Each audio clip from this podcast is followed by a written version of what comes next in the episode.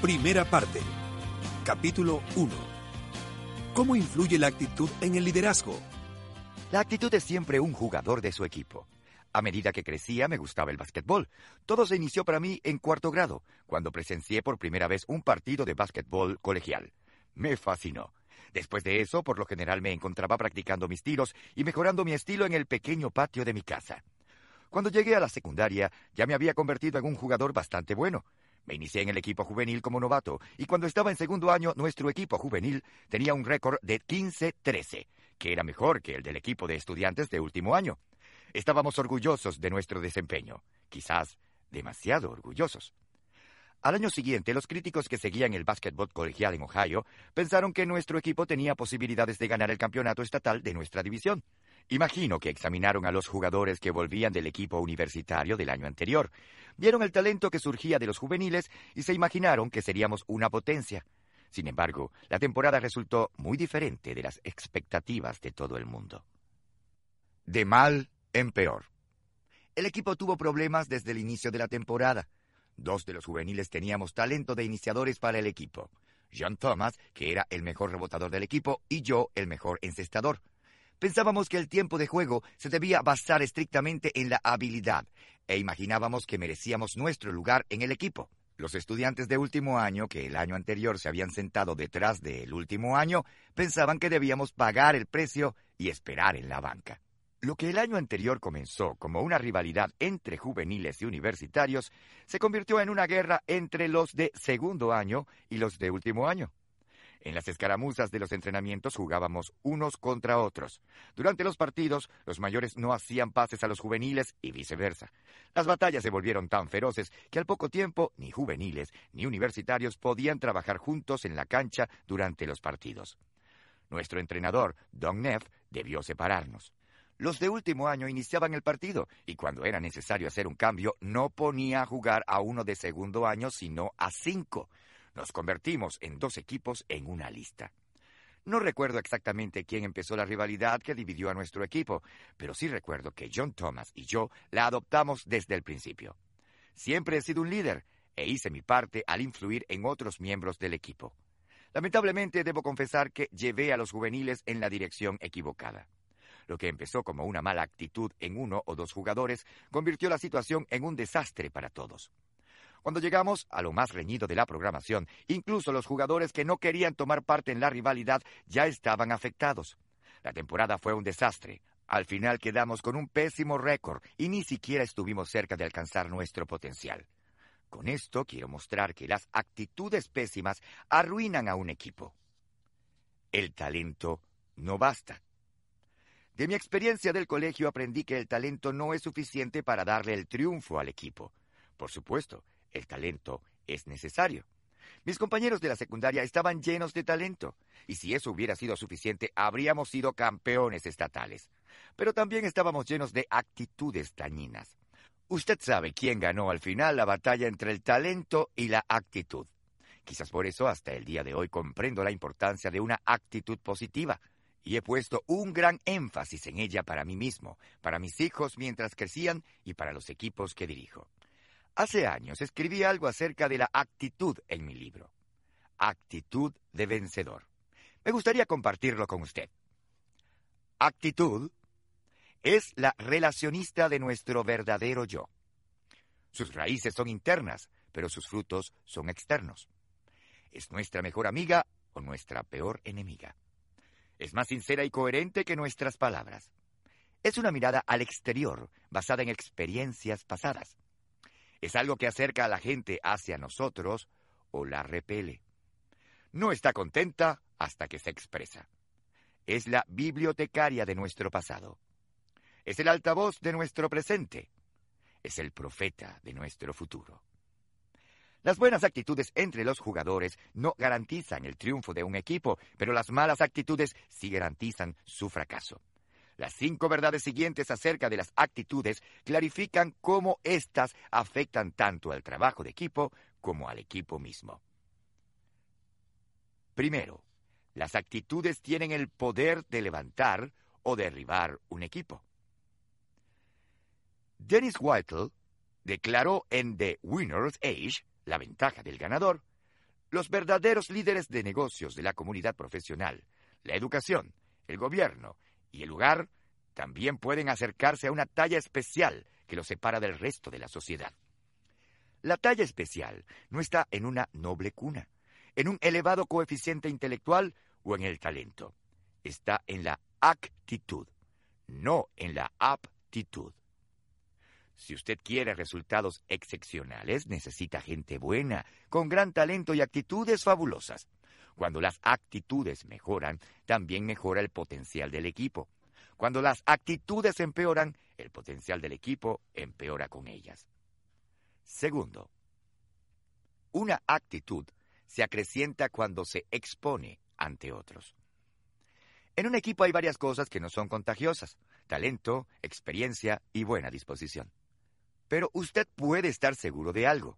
La actitud es contagiosa. Cuando un miembro del equipo es dócil y su humildad se recompensa con superación, es muy probable que los demás exhiban características similares. Cuando un líder es optimista frente a circunstancias desalentadoras, los demás admiran esa cualidad y quieren ser como él. Cuando un miembro del equipo muestra una fuerte labor ética y comienza a tener impacto positivo, los demás lo imitan. La gente se inspira por sus compañeros. Las personas tienden a adoptar las actitudes de aquellos con quienes pasan tiempo. Se apropian de su modo de pensar, sus creencias y sus enfoques ante los desafíos. Tercero, las malas actitudes aumentan más rápido que las buenas. Solo hay una cosa más contagiosa que una buena actitud, una mala actitud. Por algún motivo, muchas personas creen que ser negativas es estar a la moda. Sospecho que piensan que esto las hace parecer más inteligentes o importantes. Pero lo cierto es que una actitud negativa es más lo que hiere que lo que ayuda a la persona que la tiene. Además también hiere a la gente que la rodea. Cuarta, las actitudes son subjetivas, así que puede ser difícil identificar una mala actitud. ¿Se ha relacionado usted alguna vez con alguien por primera vez y ha sospechado que la actitud de esa persona era mala? Sin embargo, fue incapaz de identificar exactamente lo que estaba mal. Creo que mucha gente ha tenido esa experiencia. La actitud en realidad tiene que ver con cómo es una persona. Eso se extiende a cómo actúa. La razón de que las personas duden de sus observaciones acerca de las actitudes de otros es que las actitudes son subjetivas. Alguien con una mala actitud quizás no esté haciendo algo ilegal o inmoral, pero de todas maneras su actitud podría arruinar al equipo. La gente siempre proyecta hacia afuera lo que siente por dentro. La actitud en realidad tiene que ver con cómo es una persona. Eso se extiende a cómo actúa. Déjeme mostrarle las pésimas actitudes comunes que arruinan a un equipo para que cuando las vea pueda reconocerlas por lo que son. Incapacidad de admitir equivocaciones. ¿Ha estado con personas que nunca admiten estar equivocadas? Es doloroso. Nadie es perfecto, pero alguien que piensa que lo es no constituye un compañero ideal de equipo. Su actitud errónea siempre creará conflictos. Falta de perdón. Guardar rencor no es positivo ni adecuado. Todos los integrantes del equipo salen lastimados cuando hay falta de perdón entre sus compañeros. Envidia insignificante. Una actitud que funciona de veras contra las personas es el deseo de igualdad que alimenta envidias tribales. Por algún motivo, la gente con esa actitud cree que todo el mundo merece igual trato sin considerar el talento, el rendimiento o la influencia. Pero nada puede estar más lejos de la verdad. La enfermedad del yo. El entrenador de éxito extraordinario de la NBA, Pat Riley, escribe en su libro The Winner Within acerca de la enfermedad del yo dice que los miembros del equipo que la padecen desarrollan una creencia irresistible en su propia importancia. Sus acciones prácticamente afirman a gritos, ¡Soy excepcional! Riley afirma que esta enfermedad siempre tiene la misma consecuencia inevitable, nuestra derrota. Tercero, un espíritu crítico. Cuando un miembro del equipo tiene un espíritu crítico, todo el mundo lo sabe, pero nadie en el equipo logra hacer lo correcto un deseo de monopolizar todo el crédito. Otra mala actitud que lastima al equipo es parecida a la enfermedad del yo. Pero aunque el individuo con este mal puede fermentar en el fondo y crear disensión, el que monopoliza el crédito sale continuamente al escenario para recibir una reverencia, sea la que haya ganado o no. Quinto, las pésimas actitudes que no se tratan arruinan todo. Las malas actitudes se deben tratar. Puede estar seguro de que siempre ocasionarán disensión, resentimiento, pelea y división en el equipo. Además, nunca se irán por sí solas si se les deja sin tratar. Simplemente se enconan y arruinan al equipo, junto con sus posibilidades de alcanzar su potencial. Puesto que es muy difícil tratar con personas que tienen malas actitudes y debido a que éstas son subjetivas, usted podría dudar de su reacción instintiva cuando encuentra a alguien con una mala actitud. Después de todo, si es solo su opinión de que tal individuo tiene una mala actitud, entonces no tiene derecho de tratarla, ¿verdad? No será así si a usted le importa el equipo.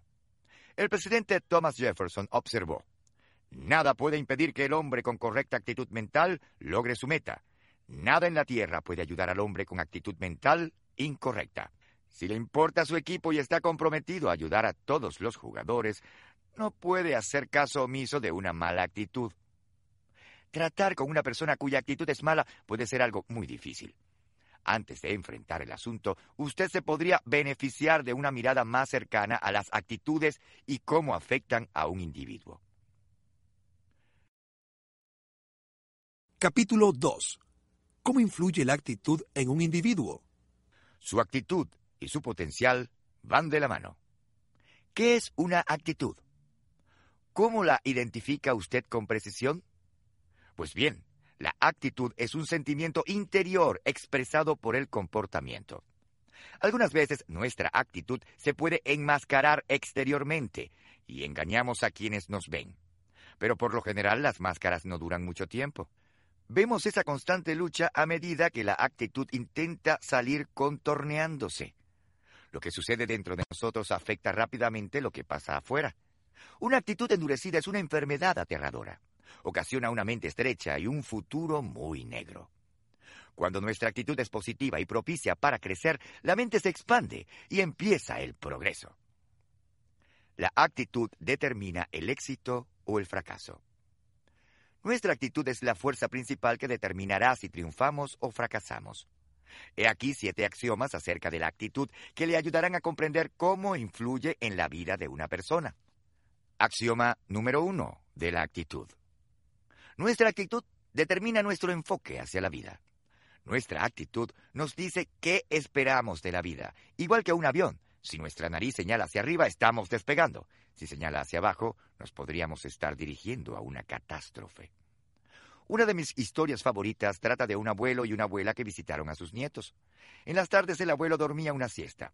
Un día, a modo de broma, los muchachos decidieron poner queso derretido en su bigote.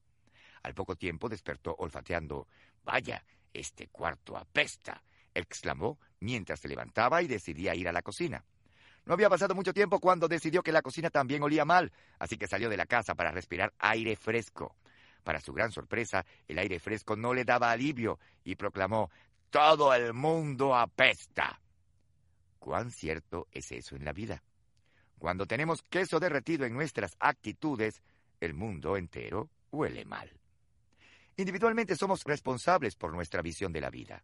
Esa verdad se ha conocido por siglos y está contenida en la Biblia.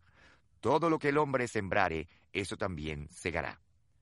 Nuestra actitud y nuestras acciones hacia la vida ayudan a determinar lo que nos sucede. Axioma número dos de la actitud. Nuestra actitud determina nuestra relación con la gente. Nuestras relaciones con la gente influyen en todo en la vida. No obstante, es difícil establecer relaciones. Usted no puede llevarse bien con algunas personas y no puede arreglárselas sin ellas. Por eso es esencial edificar relaciones adecuadas con otros en nuestro mundo lleno de gente.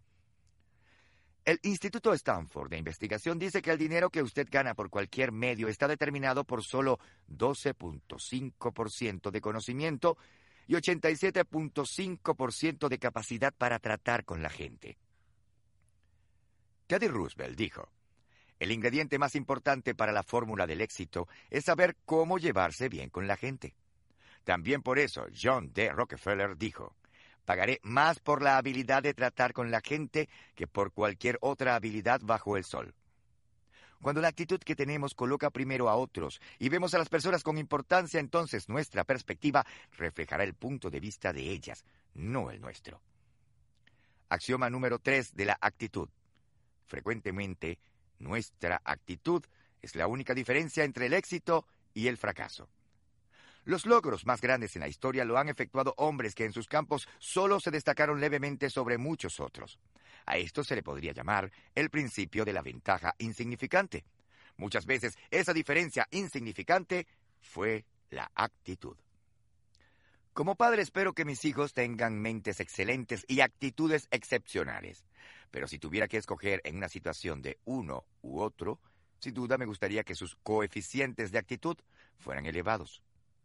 Hay muy poca diferencia en la gente, pero esta pequeña diferencia es determinante. La pequeña diferencia es la actitud. La gran diferencia está en que sea positiva o negativa. Axioma número cuatro de la actitud. Nuestra actitud al principio de una tarea afectará su resultado más que cualquier otra cosa.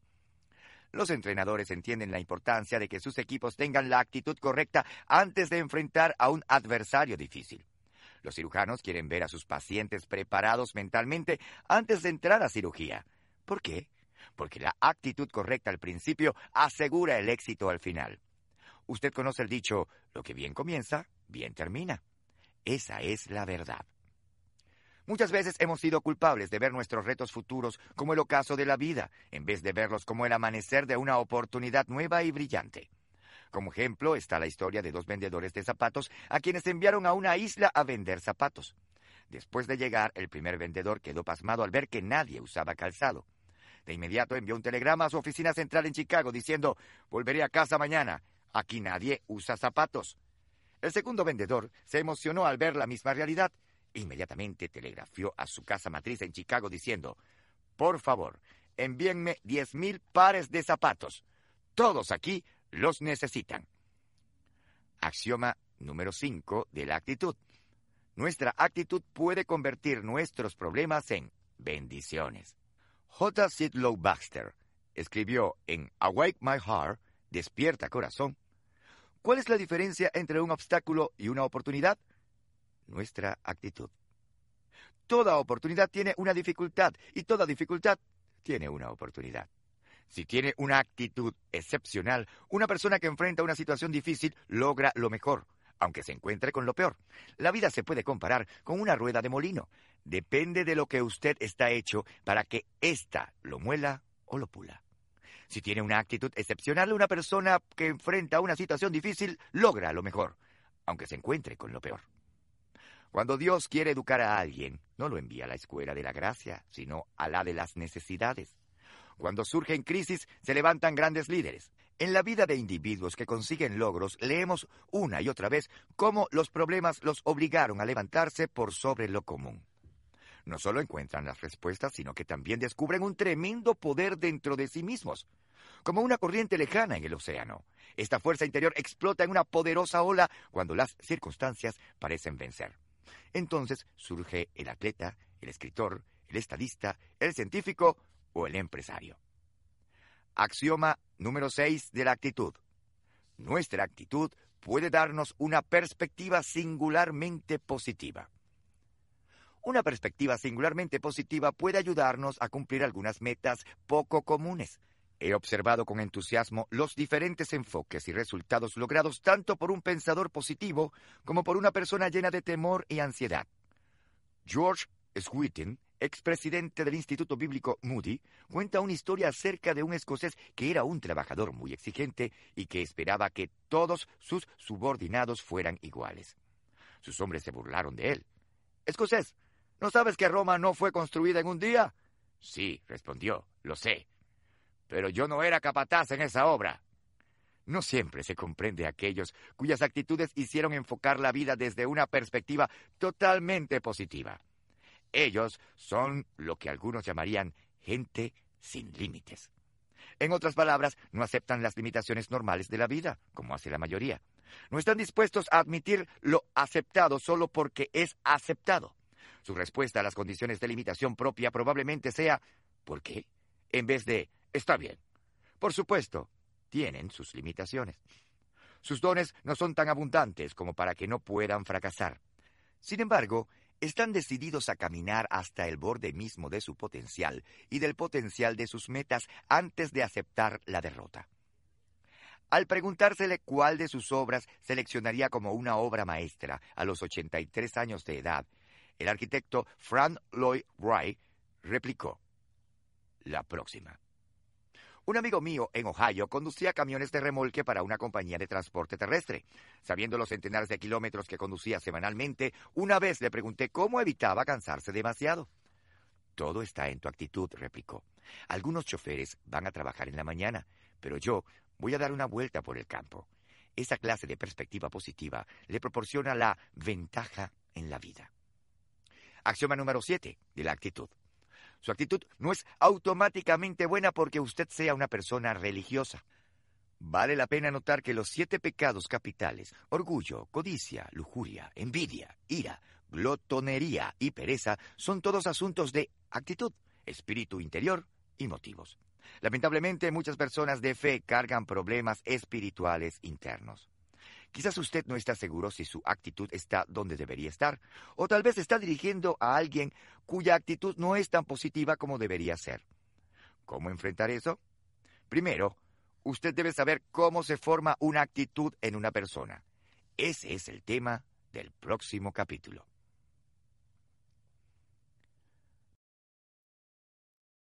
Segunda parte. Formación de la actitud. Capítulo 3. ¿Qué forma la actitud en una persona? Mucho entra en una actitud, pero mucho más sale de ella. Las actitudes no se forman en un vacío. Las personas nacen con ciertas características las cuales influyen en sus actitudes, pero muchos otros factores juegan un papel más preponderante en las vidas de las personas y en la formación de sus actitudes. Personalidad. ¿Quién soy? Todas las personas nacen como individuos diferentes. Incluso dos niños con los mismos padres, el mismo ambiente y la misma capacitación son totalmente distintos entre sí. Estas diferencias contribuyen al condimento de la vida que todos disfrutamos. Si todos tuviéramos personalidades similares, como extensiones parecidas del hogar, nuestro viaje por la vida seguramente sería aburrido. Por lo general, las personas con ciertos temperamentos desarrollan actitudes específicas comunes a este temperamento. Ambiente. Lo que hay a mi alrededor. Creo que el ambiente es un factor de control más importante en el desarrollo de nuestra actitud que nuestra personalidad u otra característica heredada. Antes de que mi esposa Margaret y yo comenzáramos nuestra familia, decidimos adoptar nuestros hijos. Quisimos darle a un niño que normalmente no tendría el beneficio de un hogar afectuoso y lleno de fe, la oportunidad de vivir en ese ambiente. Aunque nuestros hijos tal vez no se parecen a nosotros, seguramente han sido moldeados por el ambiente en que los hemos criado. El ambiente de la tierna infancia desarrolla un sistema de creencias del individuo. De su ambiente los niños constantemente toman prioridades, actitudes, intereses y filosofías. Está comprobado que lo que realmente creo afecta mi actitud. Sin embargo, lo que creo quizás no sea cierto. Lo que creo tal vez no sea saludable. Incluso podría lastimar a otros y destruirme. Pero una actitud está reforzada por una creencia, sea esta correcta o errónea. El ambiente es lo que primero influye en nuestro sistema de creencias.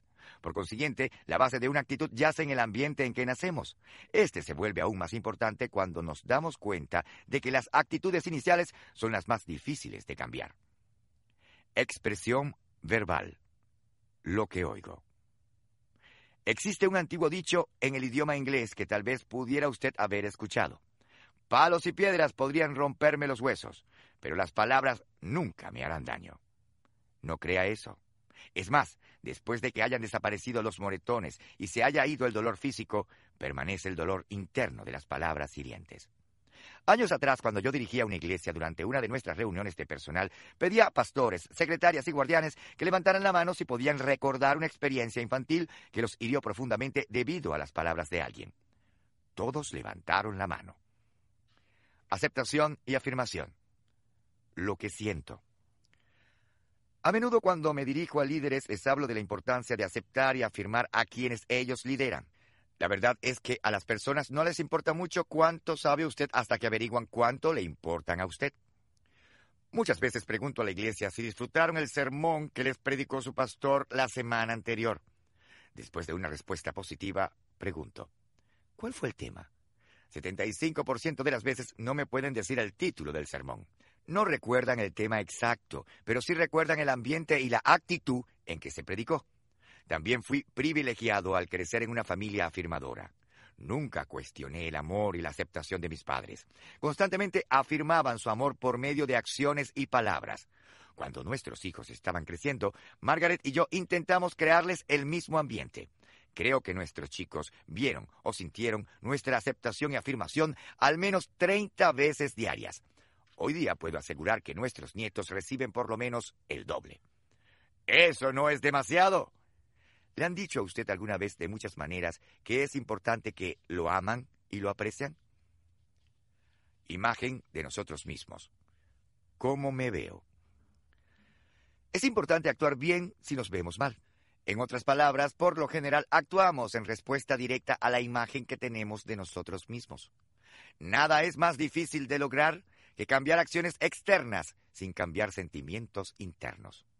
Una de las mejores formas de mejorar esas sensaciones internas es tener algún éxito en su haber.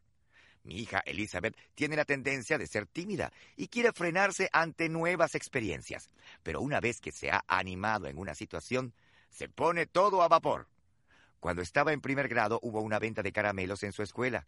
A cada niño le dieron 30 caramelos y lo desafiaron a venderlos todos. Cuando recogía a Elizabeth en la escuela, ella sostenía su desafío y necesitaba algún estímulo positivo. Era hora de una charla de ventas con mi nueva niña vendedora. Todo el camino a casa le enseñé a Elizabeth a vender caramelos. Enmarqué cada punto de la enseñanza como media docena de frases. Puedes hacerlo. Tu sonrisa los conquistará. Creo en ti. Al final de nuestro viaje de 15 minutos, la joven dama sentada a mi lado se había convertido en una vendedora encantadora y comprometida. Se fue por el vecindario con su hermanito Joel comiéndose uno de los caramelos y declarando que verdaderamente era el mejor dulce que había devorado alguna vez. Al final del día, Elizabeth había vendido los 30 caramelos y se sentía fabulosa. Nunca olvidaré las palabras que oró esa noche cuando la metí entre las cobijas. Ah, Dios, gracias por la venta de caramelos en la escuela. Es fantástica. También, Señor, ayúdame a ser una ganadora. Amén.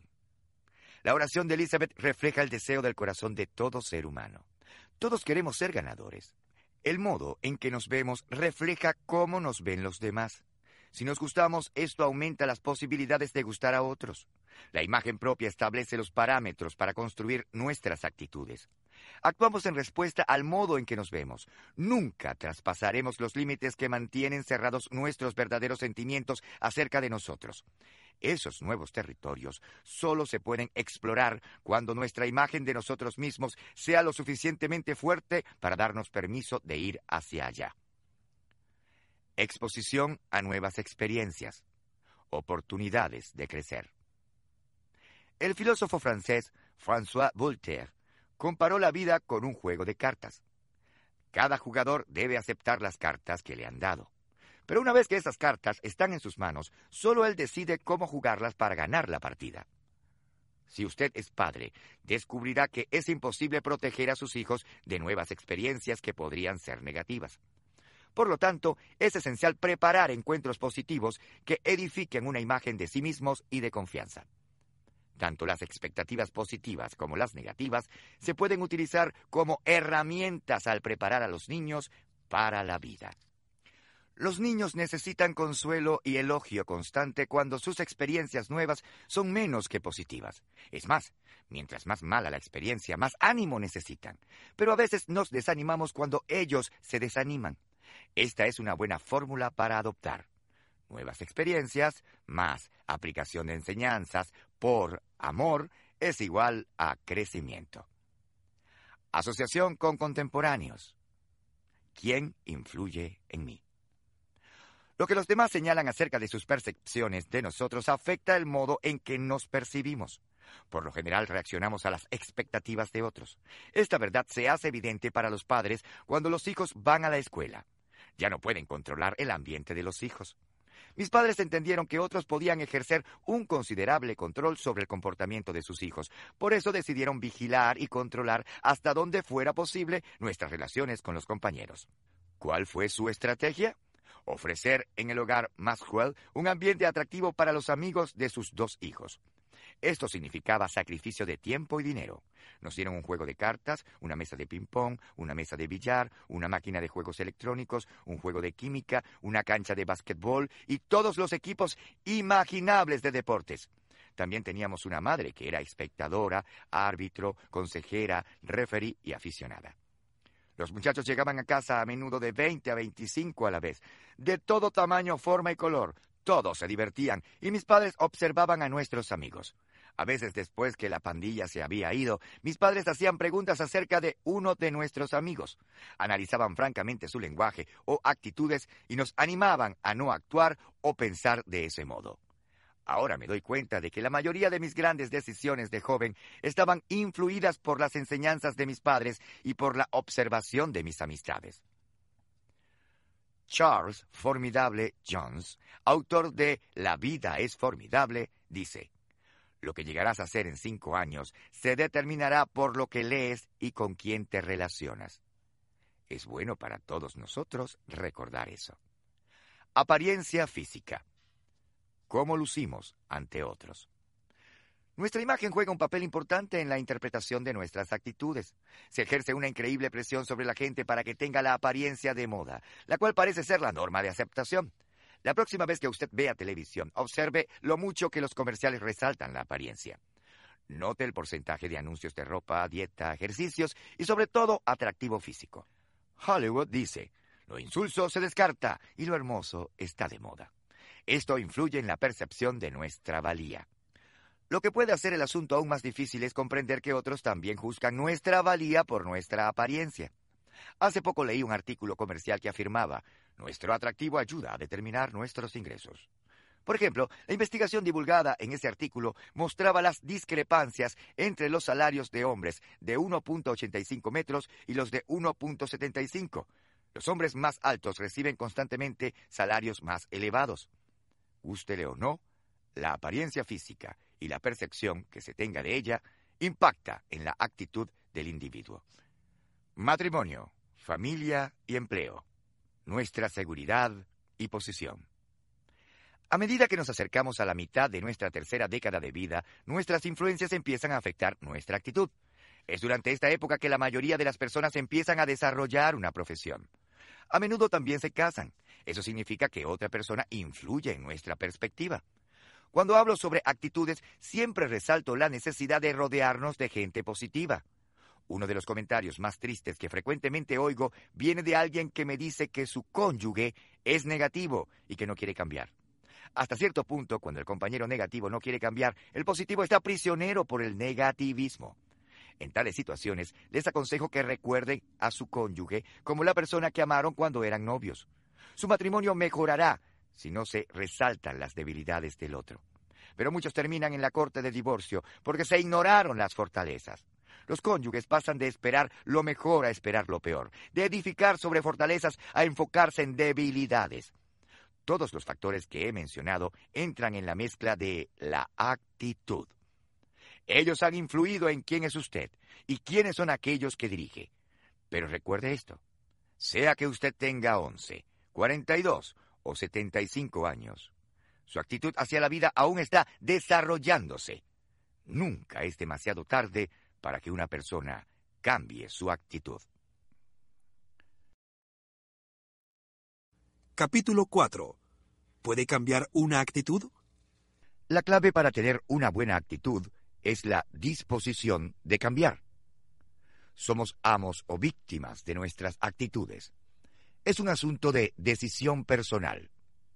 Quienes somos hoy es la consecuencia de las decisiones que tomamos ayer. Mañana seremos lo que decidamos hoy. Cambiar significa escoger el cambio. Si usted no es feliz con su actitud, sepa que puede cambiarla. Si alguien a quien dirige tiene una mala actitud, entonces puede ayudarle a cambiarla. Pero solo si verdaderamente esa persona quiere cambiarla. Si realmente lo desea, cualquiera puede convertirse en la clase de persona positiva para quien la vida es una dicha y cada día está lleno de potencial. Si quiere tener una actitud fabulosa, entonces tome las siguientes decisiones. Decisión número uno. Evalúe su actitud actual. El proceso empieza al saber por dónde comenzar. Evaluar su actitud actual le llevará algún tiempo. Si es posible, intente separarse de su actitud. El objetivo de este ejercicio no es ver el usted malo, sino ver una actitud mala que le impide ser una persona más realizada. Usted puede hacer cambios claves solo cuando identifica el problema. Identifique los sentimientos difíciles. ¿Qué actitudes le hacen sentir más negativo con respecto a usted mismo? Por lo general se tienen sentimientos antes de clarificar el problema. Identifique los comportamientos difíciles. ¿Qué actitudes le ocasionan más problemas cuando trata con los demás? Identifique los pensamientos difíciles. Somos la suma de nuestros pensamientos. ¿Cuál es su pensamiento del hombre en su corazón? Tal es él. ¿Qué pensamientos controlan constantemente su mente? Aunque este es el paso inicial para corregir problemas de actitud, esta dificultad no es tan fácil de identificar como las dos primeras. Clarifique la verdad. Para saber cómo va a cambiar usted debe examinar sus sentimientos a la luz de la verdad. Si es una persona de fe, entonces utilice las escrituras. ¿Qué le dicen acerca de cómo debería ser su actitud? Comprométase. En esta etapa, la frase ¿qué debo hacer para cambiar? se convierte en debo cambiar. Recuerde que la decisión de cambiar es la única que se debe tomar y solo usted lo puede hacer. Planifique y cumpla su decisión. Actúe inmediata y reiteradamente en su decisión. Decisión número dos. Comprenda que la fe es más fuerte que el temor. Lo único que garantiza el éxito en una dificultad o indecisión es tener fe desde el principio en que usted puede hacerlo. El filósofo William James manifestó, el más grande descubrimiento de mi generación es que las personas pueden alterar sus vidas sin alterar sus actitudes mentales. Y si es una persona de fe, pida ayuda a Dios. Él conoce sus problemas, está dispuesto y puede ayudarle a vencerlos. Decisión número 3. Escriba una declaración de propósito. Para divertirse y tener dirección en el cambio de su actitud, debe establecer claramente una meta fija. Esta meta debe ser tan específica como sea posible, escrita y firmada con un plazo de tiempo fijado. La declaración de propósito se debe colocar en un sitio visible donde usted la vea varias veces al día y la refuerce. Usted obtendrá esta mezcla si cada día hace tres cosas. 1. Escriba específicamente lo que desea lograr cada día. ¿Cuáles son los gigantes a los que usted debe dar muerte para hacer de su actitud lo que debe ser? ¿Qué recursos necesitará? No se sienta abrumado por la frustración cuando vea el problema. Enfrente un gigante a la vez. Los estrategas militares enseñan a sus ejércitos a luchar en un frente a la vez. Resuelva qué actitud quiere abordar en este momento. Escríbala. A medida que empiece satisfactoriamente a ganar batallas, escríbalas. Y pase tiempo leyendo acerca de victorias pasadas, porque esto lo animará. 2. Exprésele verbalmente a un amigo alentador lo que usted desea lograr cada día. Creencia es convicción interior. Fe es acción exterior. Usted recibe ánimo y responsabilidad cuando expresa verbalmente sus intenciones.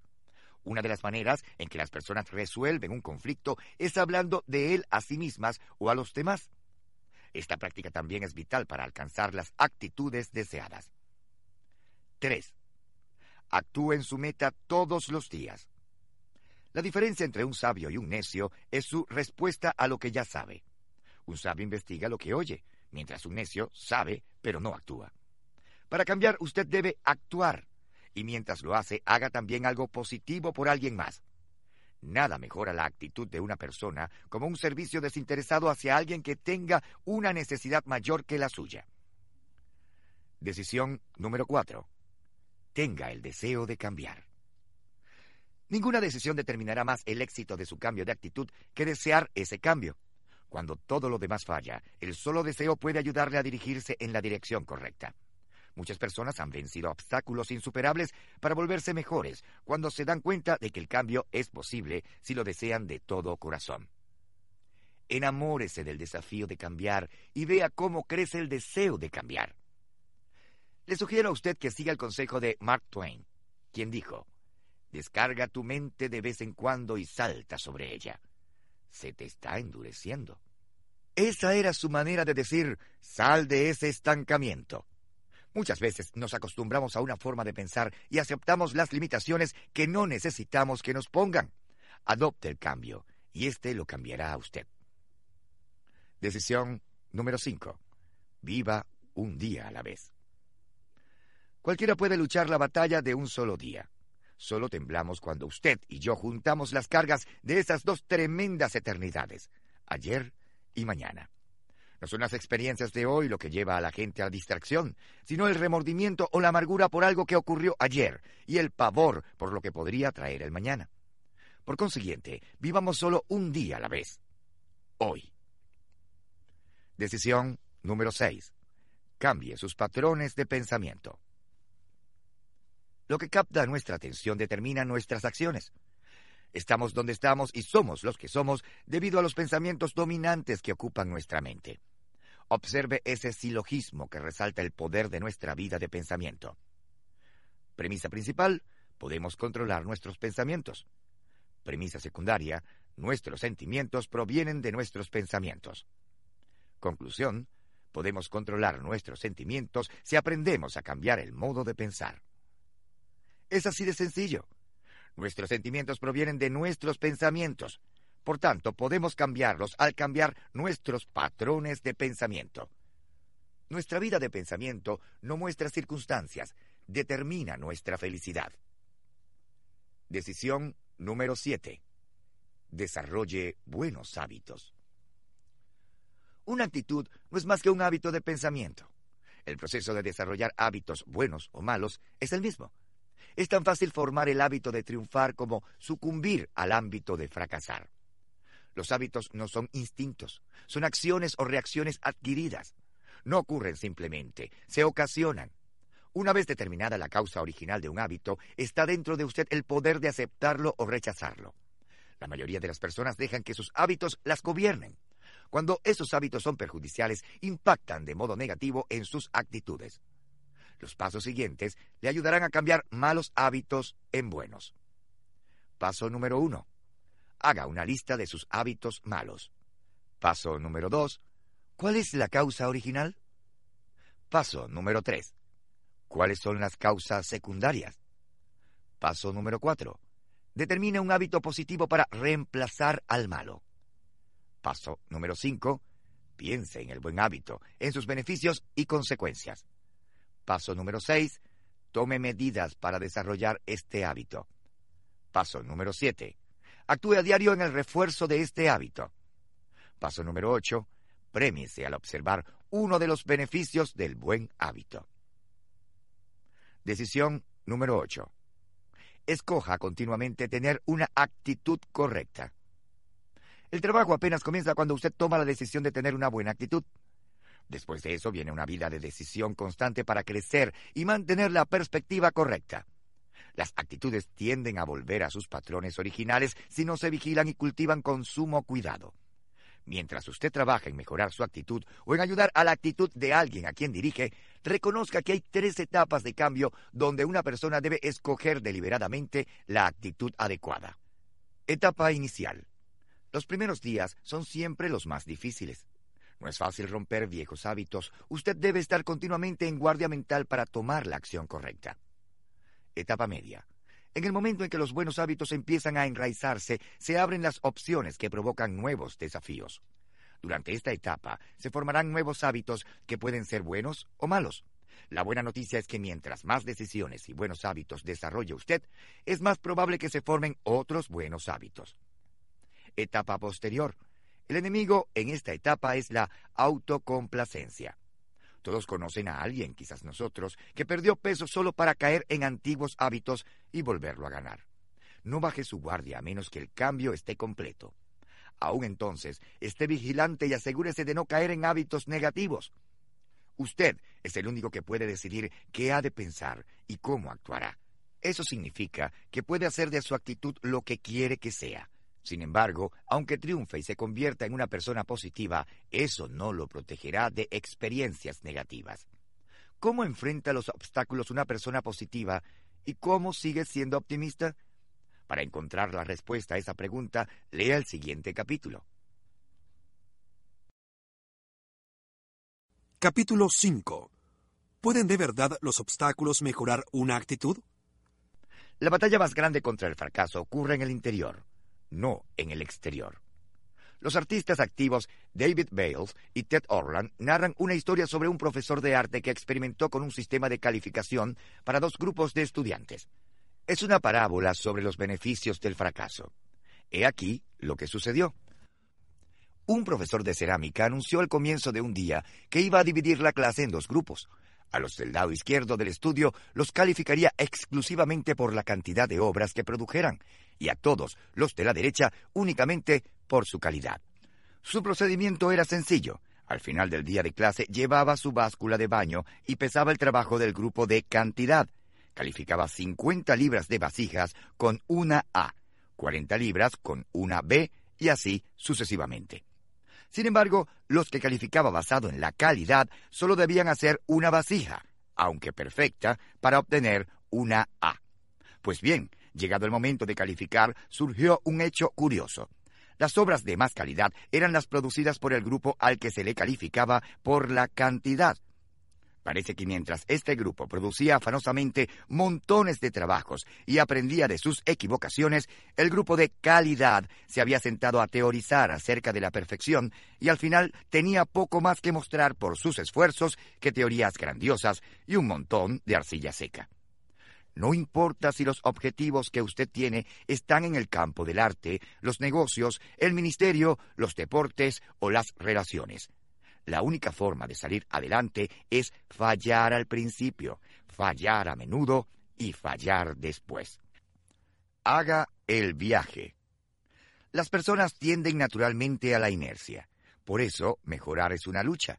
Pero también por eso la adversidad yace en el corazón de todo éxito. El proceso de logro es el resultado de repetidos fracasos y una lucha constante para subir a un nivel más alto. Para lograr sus sueños, usted debe abrazar la adversidad y hacer del fracaso una parte regular de su vida. Si no está fracasando, lo más probable es que no esté avanzando de veras. Cuando de enfrentar el fracaso se trata, la mayoría de las personas reconocen a regañadientes que cualquiera debe pasar por alguna adversidad para poder triunfar. Ellas reconocerán que usted debe experimentar contratiempos ocasionales para progresar. Sin embargo, creo que el éxito llega solo si usted lleva ese pensamiento un paso más adelante. Para lograr sus sueños, debe adoptar la adversidad y hacer del fracaso parte regular de su vida. Si no está fracasando, lo más probable es que no esté avanzando de veras. Beneficios de la adversidad. 1. La adversidad produce capacidad de recuperación. Nada en la vida genera la capacidad de recuperación como la adversidad y el fracaso. Un estudio de la revista Time de mediados de los 80 describió la increíble capacidad de recuperación de un grupo de personas que habían perdido tres veces sus empleos debido al cierre de plantas. Los psicólogos esperaban que estuvieran desanimadas, pero estaban sorprendentemente optimistas.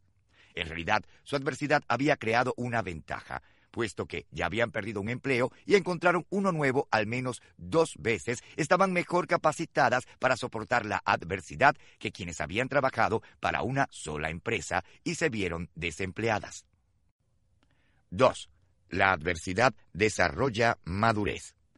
La adversidad puede hacer de usted alguien mejor si no permite que lo amargue. ¿Por qué? Porque la adversidad fomenta la sabiduría y la madurez. El novelista estadounidense William Saroyan dijo, las buenas personas son buenas porque han llegado a la sabiduría por medio del fracaso. Como ves, del éxito obtenemos muy poca sabiduría. 3. La adversidad abre el sobre del rendimiento aceptado.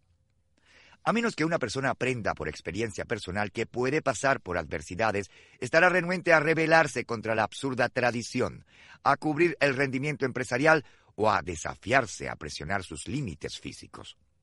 El fracaso ayuda a la gente a reconsiderar el statu quo. 4. La adversidad ofrece mayores oportunidades. Creo que eliminar problemas limita nuestro potencial. Casi todo empresario exitoso que he conocido tiene numerosas historias de adversidades y contratiempos que les abrieron las puertas a mayores oportunidades. Por ejemplo, en 1978, Bernie Marcus, hijo de un pobre fabricante ruso de vitrinas en Newark, New Jersey, fue despedido de Handy Dan, una ferretería minorista de bricolaje. Eso motivó a Marcus a unirse con Arthur Blank para iniciar su propio negocio. En 1979 abrieron su primer almacén en Atlanta, Georgia. Lo llamaron Home Depot. Hoy día, Home Depot tiene más de 760 almacenes en los que emplean a más de 157 mil personas. Han expandido el negocio incluso a operaciones en el extranjero y cada año venden más de 30 mil millones de dólares. Estoy seguro que a Bernie Marcus no le gustó mucho que lo despidieran de su empleo en Handy Dan, pero si eso no hubiera ocurrido, quién sabe si habría logrado el éxito que tiene hoy. 5. La adversidad provoca innovación. A principios del siglo XX, un muchacho cuya familia había emigrado de Suecia a Illinois envió 25 centavos a una editorial por un libro sobre fotografía. En vez de eso, lo que recibió fue un libro de ventriloquía.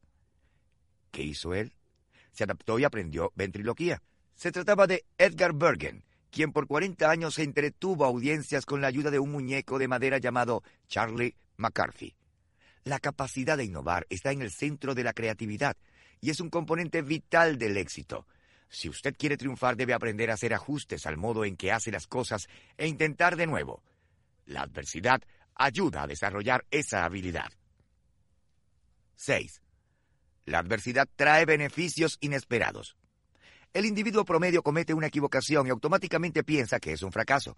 Pero algunas de las historias más grandes de éxito se pueden encontrar en los beneficios inesperados de las equivocaciones.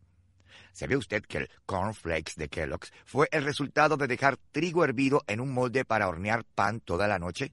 ¿O que el jabón Avery flota porque un lote se quedó en la mezcladora mucho tiempo y le entró una gran cantidad de aire? ¿O que las toallas Scott aparecieron cuando una máquina de papel higiénico unió demasiadas capas de papel? 7. La adversidad motiva. Nada puede motivar a una persona como la adversidad. El buceador olímpico Pat McCormick dijo, Creo que el fracaso es uno de los grandes motivadores. Después de mi estrecha pérdida en las pruebas de 1948, supe cuán bueno podría ser de verdad. Fue la derrota lo que enfocó mi concentración en mi entrenamiento y mis metas. McCormick siguió adelante y ganó ese año dos medallas en las Olimpiadas de Londres y otras dos en Helsinki cuatro años después. Si usted puede retroceder y mirar con objetividad las circunstancias negativas que enfrenta en la vida, podrá descubrir que hay beneficios positivos para sus experiencias negativas. Eso casi siempre es cierto. Simplemente debe estar dispuesto a ver esos beneficios y a no tomar muy a pecho la adversidad que experimenta.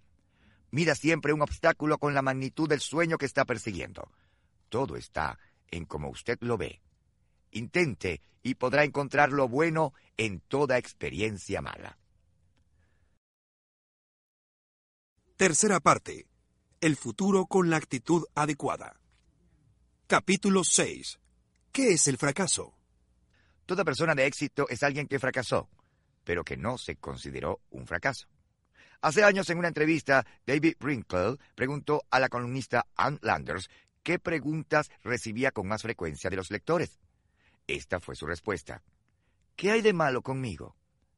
La respuesta de Landers revela mucho acerca de la naturaleza humana. Muchas personas luchan con sentimientos de fracaso, siendo los más perjudiciales los pensamientos dudosos acerca de sí mismas. En el centro de esas dudas y sentimientos hay una pregunta central. ¿Soy un fracaso? Y eso es un problema, porque creo que es casi imposible para cualquiera creer que es un fracaso y triunfar al mismo tiempo. Al contrario, usted debe enfrentar el fracaso con la actitud correcta y decidirse a continuar a pesar del error. Parece que columnistas que aconsejan como la finada Ann Landers y escritores humoristas reconocen que mantener una buena actitud acerca de sí mismos es importante para vencer la adversidad y las equivocaciones. La finada Irma Bomberg, quien escribía una columna humorística semanal, publicada en muchos periódicos del país hasta semanas antes de su muerte en 1996, tenía una firme convicción de lo que significaba perseverar y fracasar sin tomar muy personalmente el fracaso. De copiadora de periódico a la portada de la revista Time. Erma Bombeck transitó un camino lleno de adversidad, comenzando por su profesión. Fue atraída al periodismo temprano en su vida. Su primer trabajo fue como copiadora en Dayton Journal Herald, cuando era adolescente. Pero cuando fue a la Universidad de Ohio, una guía asesor le aconsejó, Olvídate de escribir. Ella se negó. Después fue trasladada a la Universidad de Dayton y en 1949 se graduó con un título en inglés. Poco después comenzó a trabajar como escritora para la columna de obituarios y la página femenina. Ese año la adversidad llegó a su vida personal. Cuando se casó, uno de sus anhelos más profundos era llegar a ser madre. Pero para su consternación, los médicos le dijeron que no podía tener hijos. ¿Consideró eso un fracaso? No. Ella y su esposo exploraron la posibilidad de la adopción y luego adoptaron una niña. Dos años después, una sorprendida Erma quedó embarazada. Pero eso le trajo más dificultades. En cuatro años experimentó cuatro embarazos, pero solo dos de los bebés sobrevivieron. En 1964, Erma logró convencer al editor de un pequeño periódico local para que la dejara escribir una columna semanal humorística. Se mantuvo escribiendo, a pesar de los lastimosos tres dólares por artículo que le pagaban. Eso le abrió una puerta, al año siguiente le ofrecieron la oportunidad de escribir una columna tres veces por semana para su antiguo empleador, el Dayton Journal Herald. En 1967, su columna se publicaba en más de 900 periódicos de todo el país. Erma escribió su columna humorística por poco más de 30 años. Durante ese tiempo publicó 15 libros. Fue reconocida como una de las 25 mujeres más influyentes de los Estados Unidos. Apareció frecuentemente en el show de televisión Buenos Días América. Salió en la portada de la revista Time. Recibió innumerables honores como la Medalla de Honor de la Sociedad Estadounidense del Cáncer y fue condecorada con 15 títulos honoríficos. Más que hablar de sus problemas. Sin embargo, durante ese tiempo, Erma Bombeck también experimentó increíbles problemas y sufrimientos, incluyendo cáncer de mama, una mastectomía e insuficiencia renal. Además, no le avergonzaba hablar de su perspectiva sobre sus experiencias de la vida. Habló en las ceremonias de graduación en la universidad y les digo a todos que yo estoy aquí, arriba, y ellos allá abajo, no debido a mis triunfos, sino a mis fracasos. Entonces procedo a narrar todos mis descalabros, un álbum humorístico grabado del que se vendieron dos copias en Beirut. Una comedia que duraba tanto como un bizcocho en nuestra casa. Una representación de Broadway que nunca vio a Broadway. Libros de canto que atrajeron a dos personas. Una que quería indicaciones para ir al baño y la otra que quería comprar el escritorio. Lo que tienes que decir de ti es, no soy un fracaso. Fracasé al hacer algo. Hay una gran diferencia. Personalmente, y en lo que respecta a la profesión, ha sido un camino escabroso. He enterrado bebés, he perdido padres, he tenido cáncer y me he preocupado por los niños. El truco es ponerlo todo en perspectiva, y eso es lo que hago para vivir. Esa actitud ganadora mantuvo a Erma Bombeck con los pies sobre la tierra. A ella le gustaba referirse a sí misma como madre tutora y antigua escritora de obituarios. Esto también la mantuvo andando y escribiendo a través de las desilusiones, el dolor, las cirugías y la diálisis renal diaria hasta su muerte a los 69 años. Todo genio pudo haber sido un fracaso. Cada persona de éxito es alguien que fracasó, pero que no se consideró un fracaso. Por ejemplo, a Mozart, uno de los genios de la composición musical, el emperador Ferdinand le dijo que su ópera La boda de Fígaro era demasiado ruidosa y que contenía muchas notas. El artista Vincent van Gogh, cuyas pinturas establecen ahora récord por las cantidades que dejan en las subastas, vendió solo una pintura en su vida. De Thomas Edison, el inventor más prolífico de la historia, se decía cuando era joven que era ineducable. A Albert Einstein, el más grande pensador de nuestro tiempo, le dijo un maestro de escuela que nunca llegaría a nada. Creo que es confiable decir que a todos los que han obtenido grandes logros les han dado muchas razones para que crean que son fracasados. Pero a pesar de eso, permanecieron positivos y perseveraron. Avanzar a pesar del fracaso no es falta de autoestima. Doy un gran valor a elogiar a la gente, especialmente a los niños. Es más, creo que las personas viven al nivel de expectativa que se les dé. Sin embargo, también creo que usted debe cimentar sus elogios en la verdad. Usted no inventa cosas agradables para decir acerca de otros. He aquí el enfoque que utilizo para animar y dirigir a otros. Apreciar a las personas. Elogiar el esfuerzo. Recompensar el desempeño. Uso este método con todo el mundo. Siete habilidades necesarias para avanzar a pesar del fracaso. He aquí siete habilidades que permiten a los triunfadores aprender del fracaso, a no tomar el fracaso personalmente y a seguir adelante. 1. No acepte el rechazo. El escritor James Allen afirma, un hombre es prácticamente lo que cree, siendo su carácter la suma de todos sus pensamientos. Por eso es importante asegurarse de que su pensamiento esté en el sendero correcto. 2. Vea el fracaso como algo temporal. Las personas que personalizan el fracaso ven un problema como un hoyo en el que están permanentemente atascadas. Pero quienes logran resultados positivos ven cualquier aprieto como algo personal. Por ejemplo, tome el caso del presidente de los Estados Unidos, Harry S. Truman. En 1922 tenía 38 años de edad, estaba endeudado y no tenía trabajo. En 1945 fue el líder más poderoso del mundo libre, ocupando el puesto más alto en el mundo si se hubiera visto como un fracaso permanente, se habría estancado y no se habría mantenido intentando y creyendo en su potencial.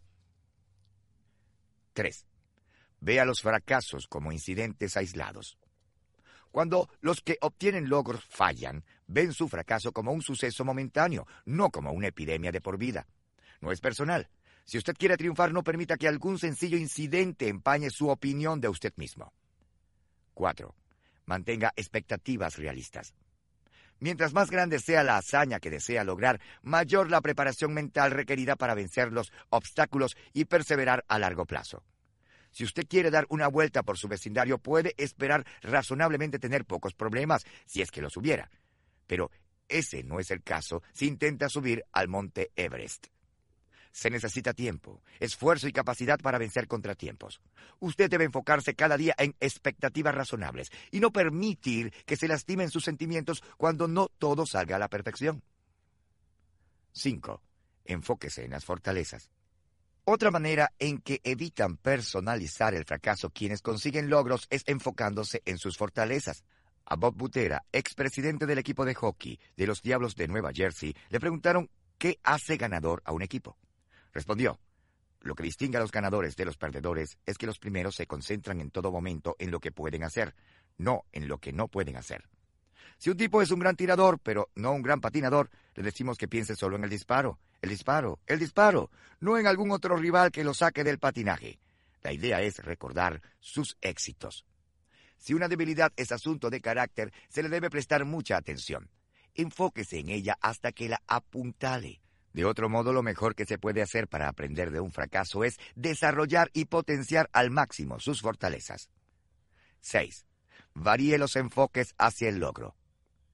Brian Tracy escribe en La psicología del logro acerca de cuatro millonarios que hicieron sus fortunas a los 35 años de edad. Participaron en un promedio de 17 negocios antes de encontrar el que los llevaría a la cumbre. Se mantuvieron tratando y cambiando hasta encontrar algo que diera buen resultado. Quienes alcanzan los logros están dispuestos a variar sus enfoques a los problemas. Eso es importante en cada aspecto de la vida, no solo en los negocios. 7. Recupérese. Todos los que obtienen logros poseen en común la capacidad de recuperarse después de un error, una equivocación o un fracaso. El psicólogo Simon Caruthers dice, la vida es una serie de resultados. A veces el resultado es lo que deseas. Destaca lo que hiciste bien. A veces el resultado no es lo que deseas. Muy bien, destaca lo que hiciste para no volver a hacerlo. La clave para recuperarse se encuentra en su actitud hacia el resultado. Los que obtienen logros pueden seguir adelante sin importarles lo que suceda. Eso se hace posible porque recuerdan que fracasar no los convierte en fracasos. Nadie debería tomar las equivocaciones como algo personal. Esa es la mejor manera de levantarse después de un fracaso y continuar con una actitud positiva. Capítulo 7. ¿Qué es el éxito? La actitud determina cuán lejos puede usted llegar en el viaje al éxito. ¿Quiere usted tener éxito? El problema para la mayoría de los individuos que desean triunfar no es que no puedan tener éxito. El obstáculo principal para ellos es que interpretan mal el éxito. No tienen la actitud adecuada al respecto. Malby D. Babcock dijo, uno de los errores más comunes y más costosos es pensar que el éxito se debe a algún genio, a algo mágico, a alguna persona o cosa que no tenemos. ¿Qué es el éxito? ¿A qué se parece?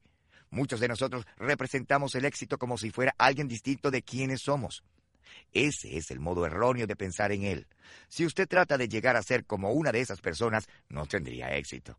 Sería una mala imitación de ella y eliminaría la posibilidad de convertirse en quien se supone que debe ser. La actitud incorrecta acerca del éxito.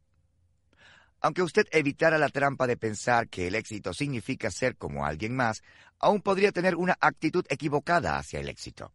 Muchas personas equiparan incorrectamente al éxito con alguna clase de logro, con la llegada a un destino o con la obtención de una meta. He aquí algunos de los errores más comunes acerca del éxito. Riqueza. Quizás el malentendido más común acerca del éxito es que es igual a tener dinero. Muchas personas creen que triunfarán si acumulan riquezas, pero la riqueza no elimina los problemas comunes y provoca muchos otros. Si usted no cree eso, vea la vida de los ganadores de lotería. La riqueza no da satisfacción ni éxito. Un sentimiento especial. Otro error común es que la gente ha obtenido el éxito cuando se siente triunfadora o feliz, pero tratar de sentirse es tal vez aún más difícil que intentar ser ricos. La búsqueda continua de la felicidad es una razón primordial de que muchas personas estén abatidas. Si usted hace de la felicidad su meta, está casi seguramente destinado al fracaso. Estará en una constante montaña rusa, yendo del éxito al fracaso con cada cambio de humor posesiones específicas y que valen la pena. Piense en cuando usted era niño. Tal vez esa fue una época en que deseaba algo con toda el alma y creía que tenerlo sería decisivo en su vida. Cuando yo tenía nueve años de edad, se trataba de una bicicleta, color vino y plata, la cual recibí en Navidad. Pero pronto descubrí que eso no me daba el éxito o la satisfacción duradera que había esperado. Este proceso se ha repetido en mi vida. Las posesiones son a lo mejor una posición temporal. El éxito no se puede obtener ni medir de ese modo. Poder. Charles McArrow bromeó una vez. Por lo general el poder se reconoce como un excelente antidepresivo de poca duración. Esa afirmación contiene mucha verdad porque a menudo el poder da apariencia de éxito, pero aún así es solo temporal. En realidad el poder es una prueba de carácter. En manos de una persona de integridad es un gran beneficio. En manos de un tirano ocasiona terrible destrucción. El poder en sí no es positivo ni negativo, y no es fuente de seguridad ni de éxito. Logros. Muchas personas padecen de lo que yo llamo destinitis. Creen que tendrán éxito si llegan a algún lado, alcanzan una posición, logran una meta o tienen relación con la persona adecuada. En una época yo tenía una opinión parecida del triunfo lo definía como la comprensión progresiva de una meta determinada que valía la pena. Sin embargo, con el tiempo me di cuenta de que la definición se quedaba corta. El éxito no es una lista de metas que se han de revisar una tras otra, no es alcanzar un destino. El éxito es un viaje. La actitud correcta acerca del éxito. Si el éxito es un viaje, ¿cómo lo empieza usted? ¿Qué se necesita para ser un triunfador? Se necesitan dos cosas la actitud correcta hacia el éxito y los principios correctos para llegar allá. Una vez que usted redefine el éxito como un viaje, puede mantener la actitud correcta hacia él. Entonces está listo para iniciar el proceso. Las consecuencias podrían ser tan exclusivas como cada individuo, pero el proceso es el mismo para todo el mundo. He aquí mi definición de éxito. Éxito es conocer su propósito en la vida, crecer hasta alcanzar su máximo potencial y sembrar semillas que beneficien a otros. Cuando usted piensa así del éxito, comprende por qué éste se debe ver como un viaje en vez de un destino. No importa cuánto tiempo viva usted o qué decida hacer en la vida, mientras tenga la actitud adecuada acerca del éxito, nunca agotará su capacidad de crecer hacia su potencial, ni se quedará sin oportunidades de ayudar a otros. Cuando usted ve el éxito como un viaje, no tiene el problema de tratar de llegar a un destino final difícil de alcanzar, y nunca se encontrará en una posición donde haya alcanzado alguna meta final, solo para descubrir que aún está insatisfecho y en busca de algo más que hacer. Para tener una mejor idea de estos aspectos, demos una mirada a cada uno de ellos. Conocer su propósito. Usted no puede reemplazar con nada al conocimiento de su propósito. Pienso que Dios creó a cada persona para un propósito. Cada uno debe realizar una tarea concreta que demanda cumplimiento. En ese sentido, no se puede reemplazar a nadie, ni se puede repetir la vida de nadie. Por consiguiente, la tarea de cada uno es tan única como su oportunidad específica de ejecutarla. Cada uno de nosotros tiene un propósito para el cual fuimos creados. Nuestra responsabilidad y nuestra mayor alegría es identificarlo. He aquí algunas preguntas que usted se debe hacer para ayudarle a identificar su propósito. ¿Qué estoy buscando? ¿Por qué fui creado? ¿Creo en mi potencial? Cuando empiezo, la respuesta a esa pregunta es ¿ahora? Crecer a su máximo potencial. El novelista H. G. Wells sostenía que riqueza, notoriedad, posición y poder no son en absoluto medidas del éxito. La única medida verdadera del éxito es la proporción entre lo que podríamos haber sido y aquello en que nos hemos convertido. En otras palabras, el éxito llega como consecuencia de crecer hasta nuestro potencial. Tenemos un potencial casi ilimitado, pero muy pocos intentan alcanzarlo. ¿Por qué? La respuesta yace en esto. Podemos hacer cualquier cosa, pero no podemos hacerlo todo. Muchas personas permiten que quienes les rodean decidan su itinerario en la vida. Por consiguiente, nunca se dedican realmente a su propósito en la vida. Se convierten en individuos que saben un poco de todo y mucho de nada, en vez de saber bastante de pocas cosas y estar enfocados en una. Si eso lo describe a usted más de lo que quisiera, quizás esté listo para dar pasos hacia un cambio. He aquí cuatro principios que lo encaminarán para crecer hacia su potencial. Primero, concéntrese en una meta principal. Segundo, concéntrese en mejorar continuamente. A David D. Glass, presidente del comité ejecutivo de la junta directiva de Walmart, le preguntaron una vez a quién admiraba más. Respondió que a Sam Walton, el fundador de Walmart. Glass mencionó, no ha habido un día en su vida desde que lo conozco que no mejorara de algún modo. Tercero, olvide el pasado. Mi amigo Jack Highford, pastor de la iglesia en el camino en Fan Nuys, California, comentó, el pasado es un asunto cancelado y no podemos acelerar hacia el futuro si arrastramos el pasado detrás de nosotros. Cuarto, enfóquese en el futuro. Su potencial está delante de usted, sea que tenga 8, 18, 48 u 80 años. Usted tiene espacio para mejorar. Mañana puede llegar a ser mejor de lo que es hoy. Así lo dice el proverbio español. Quien no mira hacia adelante se queda atrás. Siembre semillas que beneficien a otros. Usted está encaminado hacia el éxito cuando conoce su propósito en la vida y está creciendo para alcanzar su máximo potencial. Pero hay una parte más esencial del viaje del éxito. Ayudar a otros. Sin ese aspecto el viaje puede ser una experiencia solitaria y superficial. Se ha dicho que sobrevivimos de lo que ganamos, pero vivimos por lo que damos. Si usted es como la mayoría de las personas, ayudar a otros es algo que puede hacer donde se encuentre ya sea pasando más tiempo con su familia, desarrollando a un empleado que muestra potencial, ayudando a la gente de la comunidad o haciendo a un lado sus deseos por el bien de su equipo en el trabajo. La clave es encontrar su propósito y ayudar a otros mientras sigue adelante. Tener el punto de vista correcto del éxito puede ayudarle a mantener una actitud positiva acerca de usted y de la vida, sin importar en qué clase de circunstancias se halle. Si usted puede ayudar a quienes dirige a adoptar esa misma perspectiva del éxito, puede también ayudarles a tener siempre esperanza y a volverse triunfadores. ¿Por qué? Porque todas las personas, a pesar del nivel de talento, educación o cultura, pueden conocer su propósito, crecer hasta su máximo potencial y sembrar semillas que beneficien a otros. Además, de lo que verdaderamente se trata el liderazgo es de ayudar a la gente. Pero hay una verdad más que usted debe saber si quiere ser un líder de éxito en el campo de la actitud. La descubrirá en el próximo capítulo. Capítulo 8. ¿Cómo puede un líder mantenerse en ascenso? Los líderes tienen que renunciar para subir. Hoy en día muchos individuos quieren trepar la escalera empresarial porque creen que en lo alto les espera la libertad, el poder y las recompensas. Lo que no comprenden es que la verdadera naturaleza del liderazgo es en realidad el sacrificio. La mayoría de las personas reconocen que los sacrificios son necesarios casi desde el inicio de una carrera de liderazgo y renuncian a muchas cosas para obtener oportunidades potenciales. Por ejemplo, Tom Murphy empezó a trabajar para General Motors en 1937, pero casi rechazó el cargo principal que le ofrecieron en la empresa porque el salario de 100 dólares mensuales escasamente cubría sus gastos. A pesar de sus dudas, aceptó de todos modos el empleo, pensando que valía la pena sacrificarse por la oportunidad. Tenía razón. Finalmente Murphy se convirtió en el presidente de la junta directiva.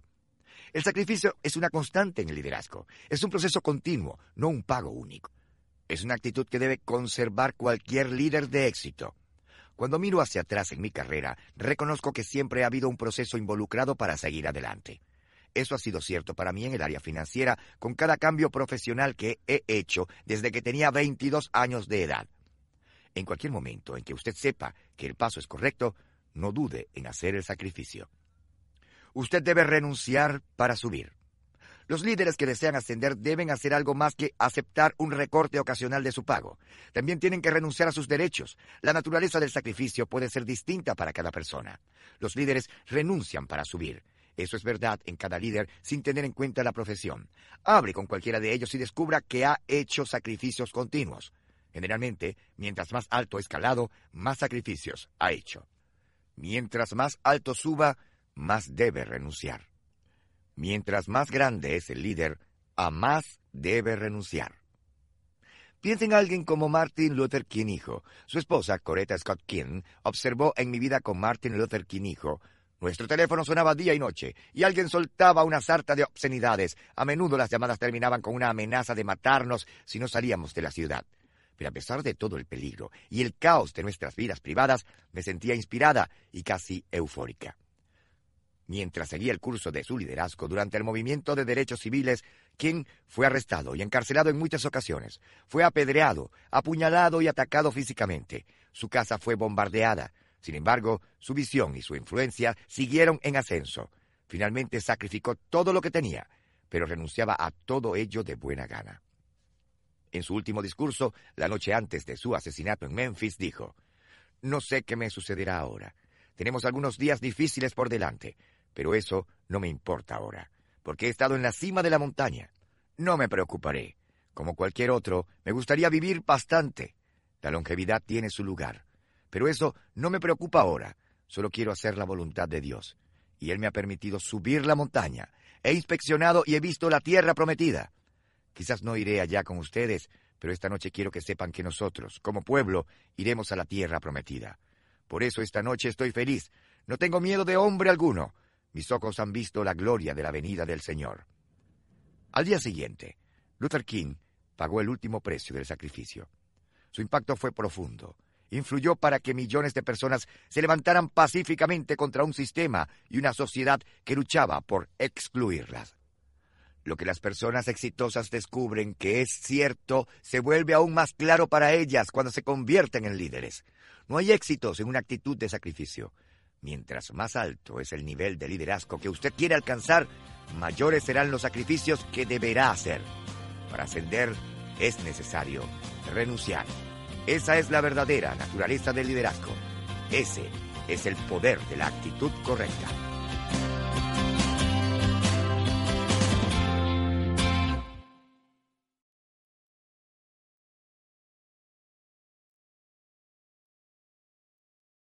Para continuar escuchando Liderazgo Real por John C. Maxwell, por favor, inserte el próximo CD.